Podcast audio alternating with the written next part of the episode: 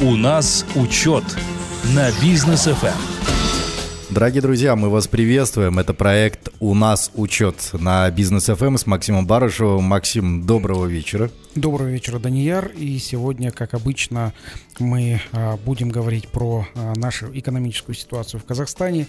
А, будем шокировать цифрами, ситуациями. А в конце часа, по традиции для вас, лайфхак. Обязательно расскажем про лайфхак.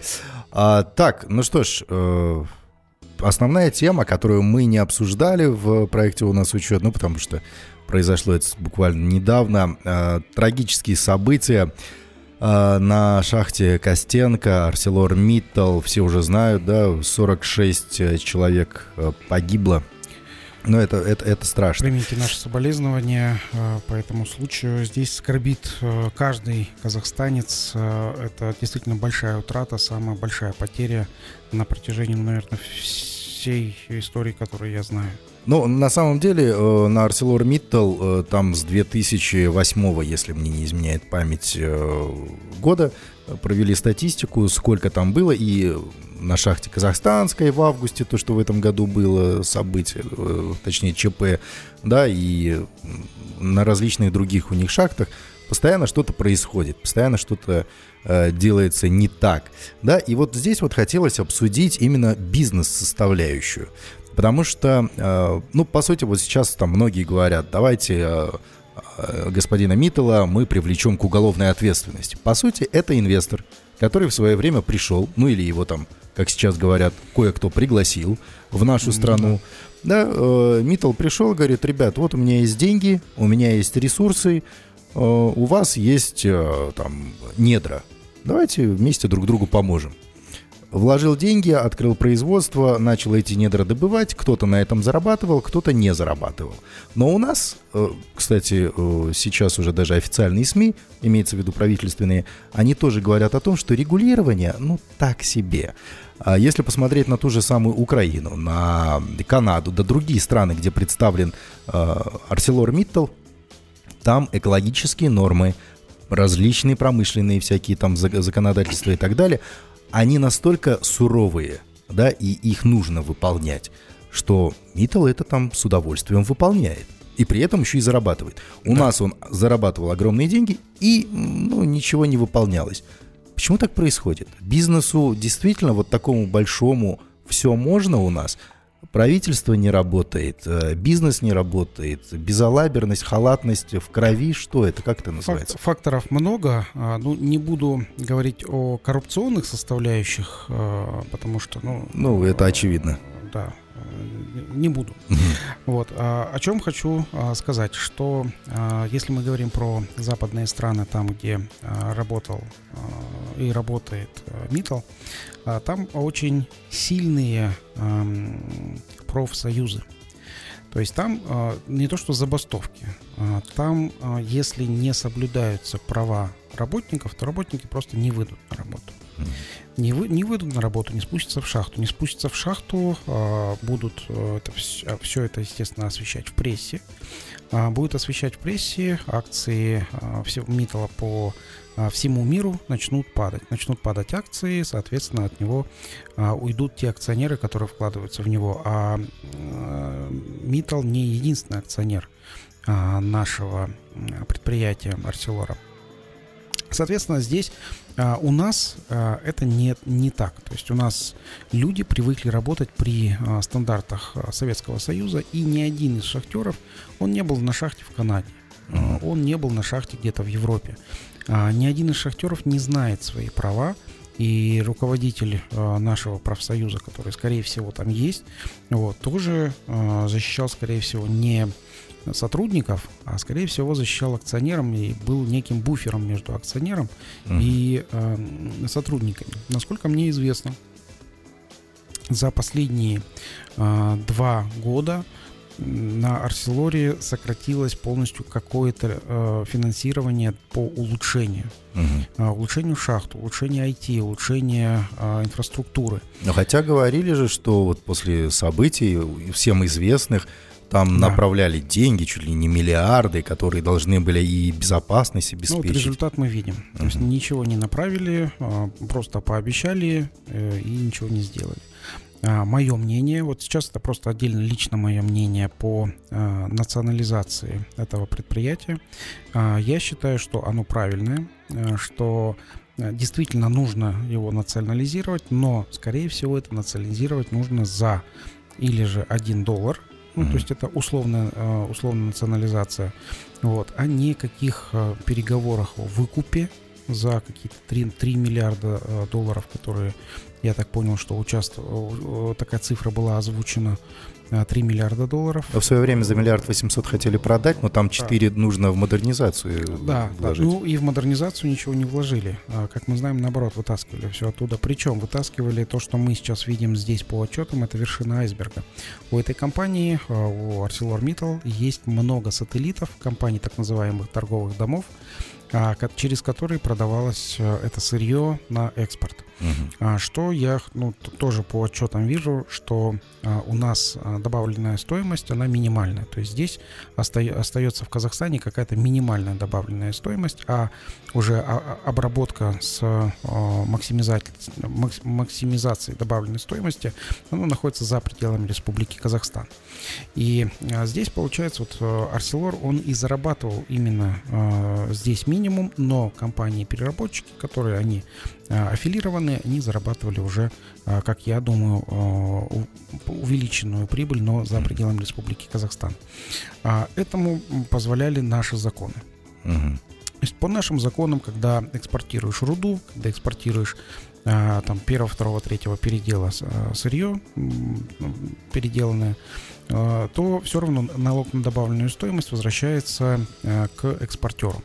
Угу. Без разницы, ты экспортируешь руду или ты экспортируешь там высокотехнологическое производство. Естественно, разница между высокотехнологичным производством и рудой, она колоссальная. Высокотехнологичное производство там необходимо вложить изначально большие средства, а, вывести это все на проектную мощность и только потом начинать экспортировать.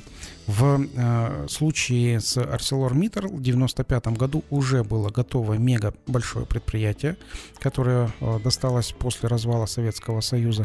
Mm-hmm. То, что говорят, что это предприятие могло а, встать и зимой не быть отоплено, ну, знаете, здесь вот тоже а, очень а, такой вопрос тонкий. Насколько я знаю эти 90-е годы, и я знаю инженеров, я знаю а, людей, которые а, работали в те времена, ну вот у меня отец инженером был, он работал полгода без заработной платы, даже без ожидания какой-то заработной платы, потому что он работал на заводе Кирова, и он говорил, нам выдадут когда-нибудь но мы должны э, исполнять свой долг. И вот э, такие люди работали здесь, в Казахстане.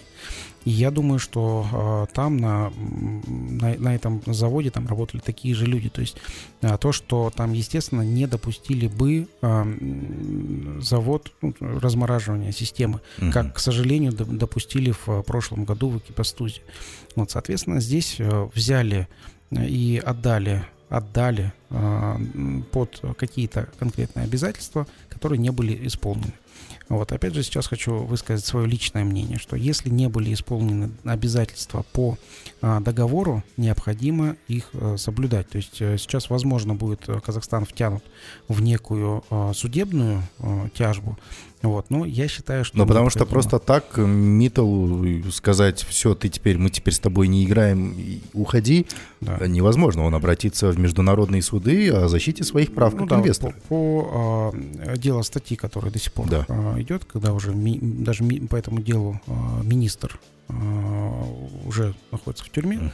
Вот. И, ну, что я думаю, здесь может быть переговорный процесс, вот, если 4 миллиарда долларов необходимо инвестировать, то, соответственно, можно будет э, это предприятие не национализировать, а дисконтировать и э, взять э, у, там, ну, у Митал, ну, там у акционеров. То есть Митал мы называем Митал, но там э, ряд акционеров, в том числе есть миноритарии. Uh-huh. Вот, э, и э, заставить этих акционеров дофинансировать. Но в таком случае, если есть международная практика, я хочу тоже поделиться, в таком случае, когда идет международная практика, а, на основе международной практики, а, туда высаживается так называемый десант из независимых или конкурсных управляющих, uh задача которых выявить KPI, которые должны были соблюдать, соответствуют ли KPI, которые поставлены на этом предприятии, ожиданиям государства, которое передало им. Дальше находится дельта, ну то есть разница между а, тем, что они должны соблюдать, и тем, что ожидается. Угу. И ставится план по достижению а, от того, что соблюдает, и к тому, что ожидает. Если на это достижение необходимо определенное финансирование, которое вне текущих заработков, то, соответственно, от текущих акционеров требуются эти инвестиции. Угу. Акционеры, они остаются, а, ну, это международная практика, но они дофинансируют всю разницу, которую должны были сделать. А, управляют конкурсные управляющие. И это, ну, это нормальная ситуация в настоящий момент. А, я так думаю, что э, такой вариант просто уйти с этого предприятия, он, к сожалению, будет выгоден не Казахстану, а он, к сожалению, может быть выгоден именно акционерам mm-hmm. которые э, ну, так себя ведут, что за последние годы ничего не инвестировали, ну, ничего, условно ничего не инвестировали, то есть инвестировали Но больше выкачивали. маленькие деньги, да, за последние два года просто выкачали невероятную сумму, и сейчас э, это предприятие будет Uh, уже, ну, так сказать, у разбитого, разбитого корыта с забитой инфраструктурой, с э, несоблюдением э, каких-то мер безопасности и без, без вариантов кому-то продать за какие-то нормальные деньги. То есть, скорее всего, здесь будет э, также привлечен а, сторонний инвестор, который уже на рынке. То есть государство как управленец не очень хороший, естественно, как мы видим по Самруказана, вот, по а, национальному фонду. Государство как управленец ну, Казахстан, в Казахстане показало. Соответственно, будут приняты а, какие-то другие акционеры. Ожидаемые акционеры, которые уже обсуждаются, это может быть ну, страны, не буду называть предприятия, но это страны. Возможно, это Российская Федерация, которая Э, ну, у нас вот э, города, которые, моногорода так называемые, приходят угу. в управление компаний из Российской Федерации. Они с удовольствием к нам сюда приходят, не жалеют никаких средств бюджетных да. российских. Вот. Но есть и другие компании из других стран, то есть это и Япония, это и Германия, это и Канада, которые имеют опыт с подобными заводами. Но Наши заводы, они одни из самых крупных в мире, но управление, а, в принципе, крупными заводами есть вот э, опыт управления и в Японии, и в Германии, и в Канаде. А, вполне возможно, я допускаю, что будет э, разыграна какая-то, а, как, это, как типа тендер на угу. управление, то есть кто лучше даст предложение, тот и возьмет в управление дальше. На конкурсной основе. На конкурсной основе. Но хочу привести пример Объединенных Арабских Эмиратов, угу. где предприятие предприятие, которое добывает нефть, оно не имеет права э, получать чистую прибыль. То есть оно получает деньги, чистая прибыль, которая она накапливается, они реинвестируют в другой вид бизнеса а, в Объединенных Арабских Эмиратах и только оттуда зарабатывают. Угу. Здесь у нас э, в Казахстане, к сожалению, зарабатывают все именно на недрах, потому что у нас законодательство выстроено таким образом, что удобно заработать на недрах, то есть добыл, продал на экспорт, получил кэш, все. Не паришься. Да, и не паришься. То есть э, долгие циклы производства здесь у нас нету. Вот. В других э, странах э, здесь именно когда добываешь недра, там усложненное налогообложение, и все это знают. У нас в Казахстане, к сожалению, это не так. К сожалению, друзья, но э, сейчас отлучимся на рекламную паузу. После у меня еще есть вопрос все-таки по э, именно недрам, по сотрудникам, по работникам подобных предприятий. Э, через пару минут поговорим об этом. У нас учет на бизнес FM. Эм. Продолжаем, друзья. Проект «У нас учет». Максим Барышев в студии, владелец и основатель группы компании «Учет». Обсуждаем мы здесь э, тему ArcelorMittal. Много чего уже обсудили, действительно, да? И вот, Максим, вы сказали про э, профсоюзы. Да которые очень хорошо работают э, на Западе. Мы видим, как э, профсоюз работников общественного транспорта – да, во Франции может встать и сказать, ребят, а все, а три дня без автобусов посидите-ка и э, наши права э, рассмотрите. У нас, вот как вы сказали, наш шахтер, он не знает, какие у него есть права, на что он может претендовать, что у него на самом деле. Он может прийти к руководству и сказать, техника безопасности, у меня каска должна обновляться каждую неделю, грубо говоря, а я в этой хожу уже там третий год. Которую Пос... сам купил. Которую сам купил, да. Там профсоюзы работают совсем по-другому. У нас профсоюзы это больше такое вот что-то человек, который отстаивает права акционеров. Да? У нас э, профсоюзы на самом деле, они есть, и по закону они есть профессиональные uh-huh. союзы, но профессиональные союзы у нас в Казахстане это некий буфер между э, акционером или руководством компании uh-huh. и сотрудниками. Uh-huh. А, то есть э, профсоюзы, он, э, скорее всего, он отстаивает какие-то э, поверхностные дела сотрудников, но именно серьезные дела, которые, вот, э, как мы видим, фундаментальные шахте, такие. Да, привели к э, проблемам, они не отстаивают, потому что не видели нигде в мире. То есть в мире э, профсоюзы, руководители профсоюзов, они между собой общаются, они э, делятся э, лучшими практиками, они э, развивают свою отрасль с точки зрения прав работников, прав работников и коэффициентов применения труда. Uh-huh. Ну, например, раньше копали там палкой-копалкой, ну там условно, uh-huh. а потом лопатой. Лопатой удобно, потом трактор. Угу. Профсоюз говорит, так, вот смотрите, вы раньше палкой-копалкой, вот, вот, э, а теперь все лопатой, давайте, о, классно, удобно, удобно.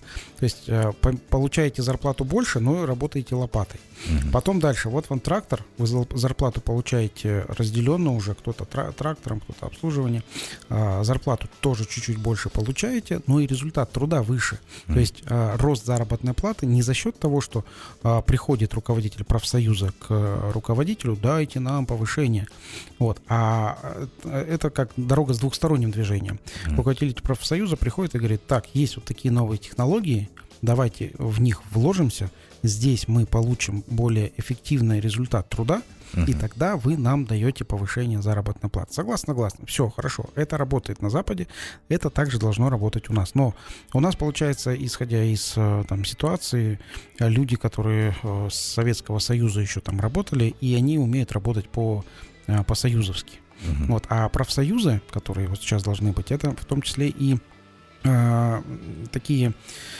э, как сбор, союз людей, э, которые должны за, заниматься в том числе документаль, документальной подготовкой, описание процессов, э, то есть включение каких-то э, своих про- процессов по защите, э, по защите там, ли, как человека, по ну, грубо говоря, здоровья. Как вот для бизнеса есть Атамекен, и да, Атамекен да. работает с министерствами. Также профсоюзы э, должны быть для работников, которые да. будут работать с Министерством труда и соцзащиты. У Минтруда. И вот не только. Профсоюзы, они должны работать от Минобразования, высшего mm-hmm. образования, и Министерства труда, и Министерством здравоохранения, потому что если там, человек заболел, он должен обратиться куда-то. Ну, ОСМС же мы платим, mm-hmm. и в ОСМС платим. Ну, то есть это взносы, отчисления mm-hmm. по медицинскому страхованию. За это все должны спрашивать именно профсоюзы. Mm-hmm. Вот. А у нас получается как? А, от, отчисления бюджета и другие внебюджетные фонды имеются, а никто же не спрашивает с ОСМС, в СМС, там а, не, не подотчетны никому. Вот. И профсоюзы, они должны а, в том числе работать как со своим работодателем, так и с вот этими фондами напрямую. Угу. Вот. И здесь вот я вижу, что а, большая работа может быть проведена у нас в Казахстане, чтобы профсоюзы, они все-таки окрепли и стали защищать э, ну, своих э, сотрудников. Ну, по сути, людей. есть, например, э, группа компаний «Учет» которая занимается тем, что вы развиваете сервисы для бухгалтеров. Да. И да. очень часто в соцсетях, да и у нас в, в эфире, я э, слышу от вас, что там бухгалтеру нужно, нужны там такие-то условия. Отмените там тот-то пилотный проект, потому что он бесполезный, он только отнимает время бухгалтера. Да, да? Да. По сути, вот это вот одна из составляющих э, работы Э, профсоюза. Ну, кстати, да, вот моя работа, она похожа на работу профсоюза. Ну, мы не, не оформлены как профессиональный союз. У нас Что есть, мешает? У нас есть профессиональная организация бухгалтеров ПОП, вот, которая у нас зарегистрирована как э, ассоциация, при, при, как э, в Министерстве финансов зарегистрировано, что мы профессиональная организация бухгалтеров. И вот мы на основании этого и э, ведем диалог с правительством, мы отстаиваем э, бухгалтеров. То есть недавно были э, там э, изменения, которые хотели внести э, в работу бухгалтера. Ну, мы отстояли, чтобы пока эти изменения не вносились никак, сняли вообще даже с обсуждения эти изменения. Вот. А также э, изменения налогового законодательства, которые ухудшают предпринимательство. Вот здесь вот тоже мы отстаиваем и бухгалтеров, и предпринимателей. То есть, по сути, мы формируем отрасль. Отрасль э, ведения бухгалтерского учета.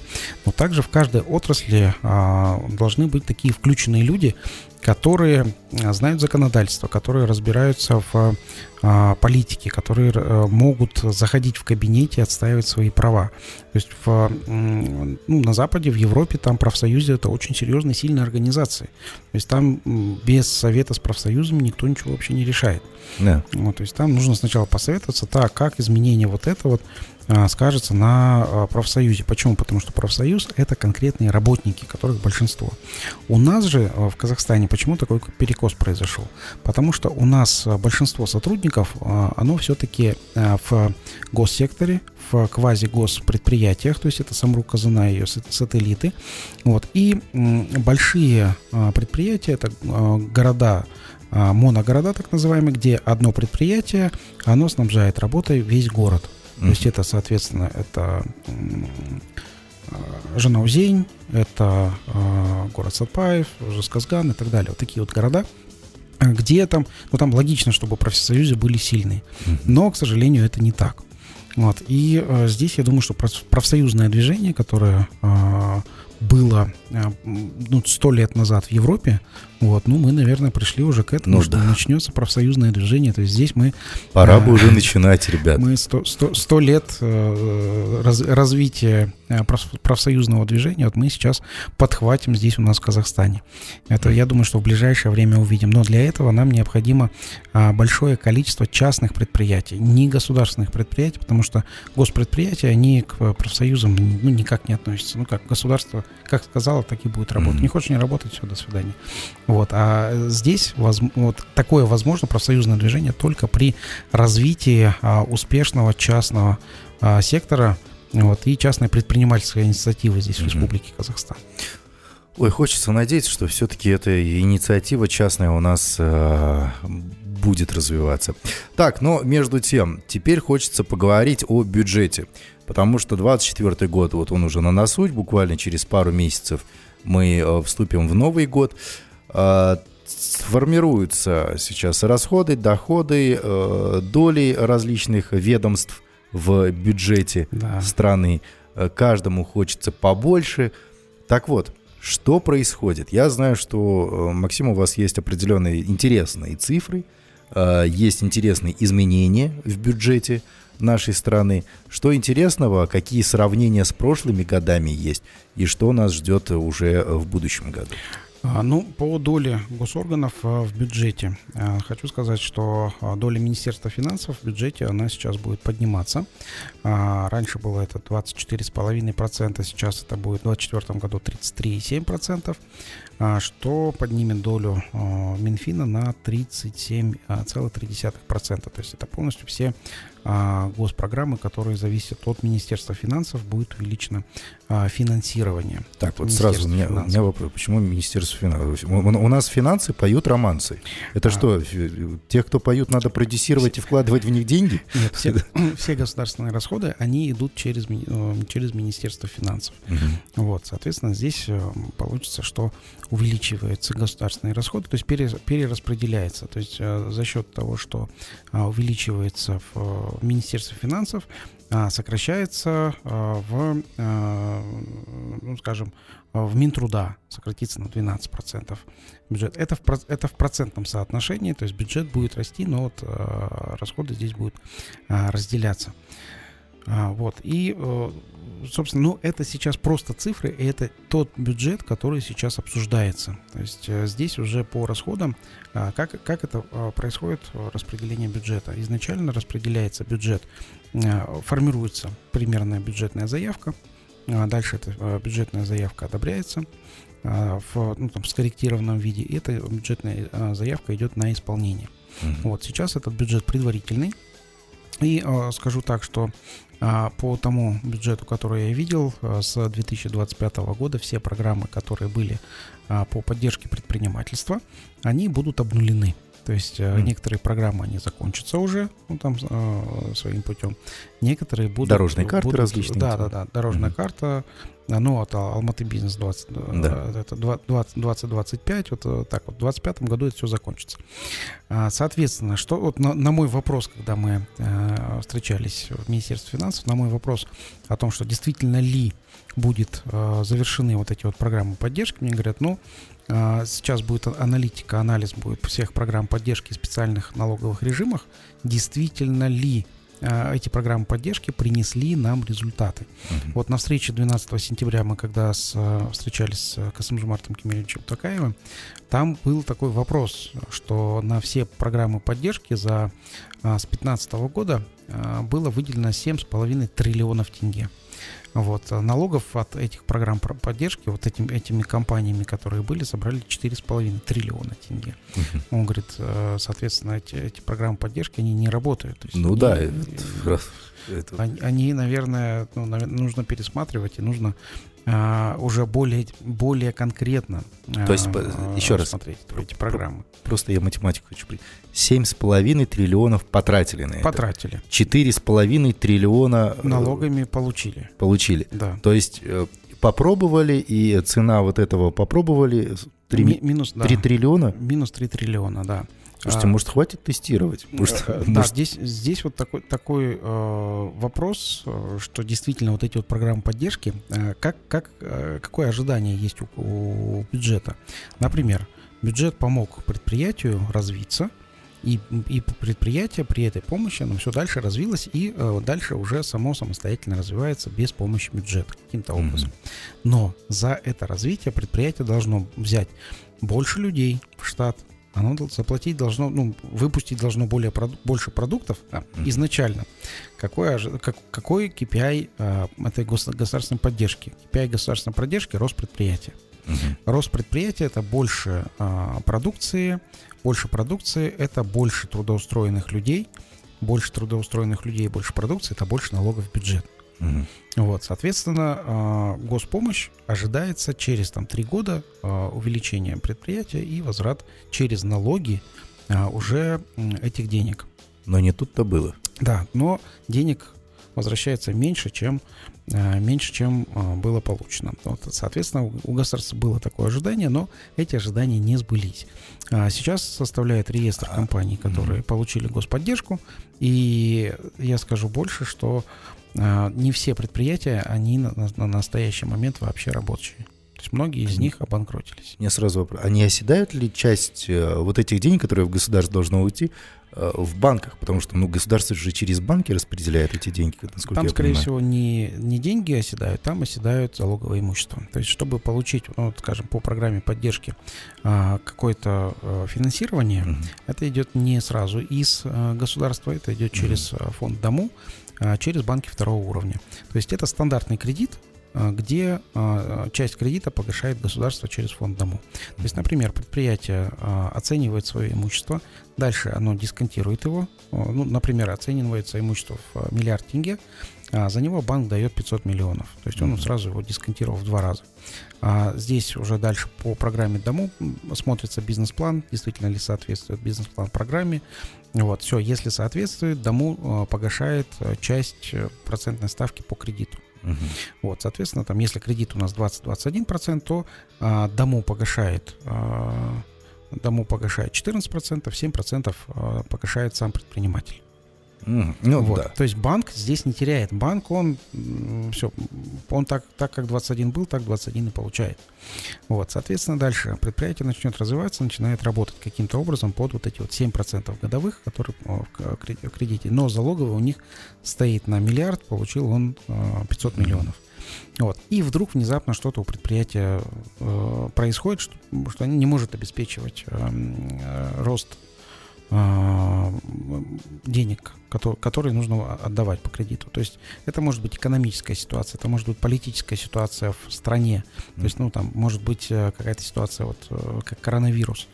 А дальше наступает э, такой момент, когда предприятие банк забирает, он пишет, говорит, ну, или вы сейчас возвращаете деньги, в настоящий момент у вас есть там, по договору у разных банков по-разному, но до трех месяцев. То есть вы взяли полмиллиарда тенге, миллиард у вас залоговое здание, вы не можете ну, что-то продать свой, свой товар, банк говорит, все хорошо, ставь полмиллиарда сразу же одним, ну, сразу одной суммой. Естественно, если деньги в обороте, то предприниматель не может поставить эти деньги банку. Да. Что он говорит? Ну, тогда начинаем процедуру банкротства. Обычно а, там получается как? А, что когда предприятие закладывается, там еще и владельцы а, являются со созаемщиками. То есть сам mm-hmm. владелец еще и не закладывая, не ставя арест на свое имущество, он является заемщиком. Если продавая завод не хватит то его имущество, денег, то его имущество идет туда. То есть это вот наша такая, это наша система казахстанская, которая а, зачастую приводит к банкротству предприятий. То есть бывают такие ситуации, когда не работает а, внутренняя система управления mm-hmm. предприятием, а а, человек просто на своей энергетике начинает, а, ну, начинает э, расти. Вот, поэтому здесь внутренняя система управления предприятием, она просто обязательна. То есть это, а, это процессный подход, это управление проектами. То есть это такая mm-hmm. большая работа, которая нужна до получения кредита. То есть это ну, самый простой метод, это ISO 9000. То есть это mm-hmm. вот, если ISO 9000 есть предприятие, значит, оно якобы работает по этим процессам. Вот, банк тоже смотрит при выдаче кредита. Так что, друзья, э, вот так вот у нас и по бюджетам, и по э, предпринимательству в 2025 году вроде как все аннулируется, но поживем увидим. А, короткая пауза на Бизнес FM. Эм. После мы обязательно продолжим. Оставайтесь с нами.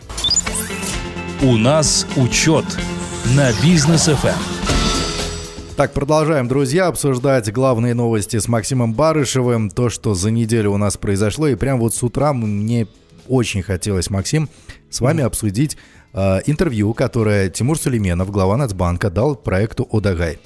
Э, и вот там э, есть несколько цитат Сулейменова. Э, сейчас до некоторых из них обязательно дойдем. Э, он говорил про смену руководства Нацбанка, ну, так да. как он э, сменил бывшего руководителя, и говорит, вот теперь координация с финансово-экономическим блоком правительства у нас будет, мы, ох, покажем всем. И вот тут вот... Ну, политика Нацбанка, я насколько понимаю, что она не так сильно претерп, претерпит изменений. Ну, посмотрим. А, здесь получается следующее. Сулейменов говорит про инфляцию.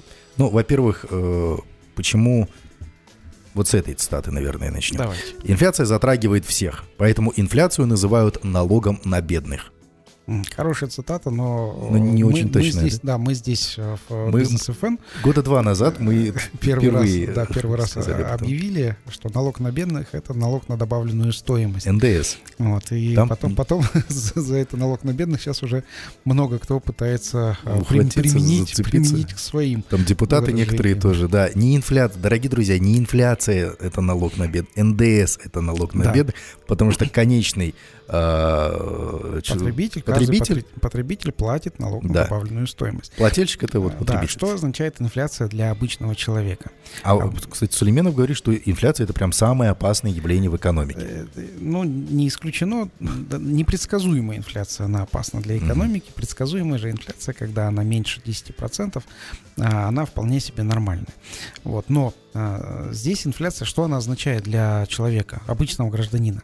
Инфляция означает, покупай сейчас, а то потом mm-hmm. будет дороже. Mm-hmm. Вот именно вот это означает инфляция. Но э, в нашей связке э, в, в Казахстане вот инфляция она действительно опасна, потому что инфляция у нас есть завезенная инфляция и есть инфляция, которая э, появляется из-за э, избытка денежных средств, которые внезапно возникли в Казахстане. Об mm-hmm. этом мы говорили тоже два года назад, когда начали э, осваивать пенсионные деньги через покупку квартир. Угу. Вот, тогда появилось в экономике что-то 2 или 3 триллиона тенге а, свободных денег в, в течение полугода. Да. И мы тогда предупреждали еще а, и правительство, и говорили о том, что когда такая большая сумма наличных оказывается в экономике, а против этой наличности нету соответствующих товаров, которые бы были приобретены за эти деньги, то, соответственно, здесь есть два а, развития. Первое развитие – это а, то, куда ну, то есть увеличатся цены, в том числе и на квартиры. Mm-hmm. Ну, это, соответственно, радует э, застройщиков, которые, ну, вероятно, пролоббировали это все. Вот, увеличивается цена на квартиры, а потом это все тащит за собой. То есть и увеличение цены следующей на машины, а потом на, вс- на всю продуктовую линейку, которая здесь есть. Соответственно, то есть что это означает? Это означает обесценивающиеся деньги. Второе, это когда сценарий а, более хороший для Казахстана то есть более хороший для людей Казахстана, но менее хороший для Казахстана, это когда люди, а, продав свою квартиру, покупают квартиру за пределами Республики mm-hmm. Казахстан. То есть у нас, например, очень большой поток а, людей, которые купили в Турции и в Эмиратах квартиры в 2021 году еще, когда это не было мейнстримом, так да. сказать. Вот. И люди вывезли деньги за пределы страны, но инфляцию это не остановило. И третье, то, что мы увидели, это завезенная инфляция, инфляция в Российской Федерации, когда э, повышение, повышенные цены на товары, э, которые завозили сюда. Из-за недостатка товаров у нас избыточной денежной массы у нас в Казахстане, естественно, э, продукция из других стран, она стала продаваться у нас хорошо, и люди покупали. Угу. Вот, но что, что мы видим в настоящий момент? В настоящий момент деньги все, они уже ушли, инфляция уже там один, меньше 12%, ставку все еще держит на уровне 16%. А, опять же, не знаю почему, вот, а, как, что именно движет а, Тимуром Сулейменовым, почему не снизить ставки. То есть я вот, например, сейчас в, а, вижу, что ставку необходимо снижать, и снижать ее как минимум до там, 15%. Mm-hmm. Вот, и это будет ну, такой логичный шаг. Вот, поэтому, пользуясь случаем, через эфир обращаюсь к Тимуру Сулейменову а, пересмотреть банковскую ставку. Почему? Потому что от ставки Национального банка также зависит ставка итогового кредита, а, который получают люди, а, в том числе бизнесмены. Вот здесь вот очень интересно он сказал. У нас инфляция все еще высока, 11,8%. Базовая ставка 16%. Да. Надо понимать, говорит, что есть реальная базовая ставка. Это очень простой инструмент. Берем номинальную базовую ставку 16%, отнимаем инфляцию, за минусом инфляции наша реальная базовая ставка 4,2%. Но и утром, в деловом утре я об этом говорил, я что-то не вижу, чтобы наши предприниматели брали кредиты под 4,2%. Вот. Э, да, дайте, Берут по 25. Дайте нам под 4,8 реальную. То есть а, вот эти вот все а, слова, которые, а, ну, которыми а, апеллируют. апеллируют наши чиновники и некоторые банкиры. Uh-huh. То есть вы, вы знаете, да, что есть там а, официальная банковская эта ставка а, займа, есть есть реальная, есть номинальная, это всякое. номинальная, эффективная, реальная mm-hmm. и так далее.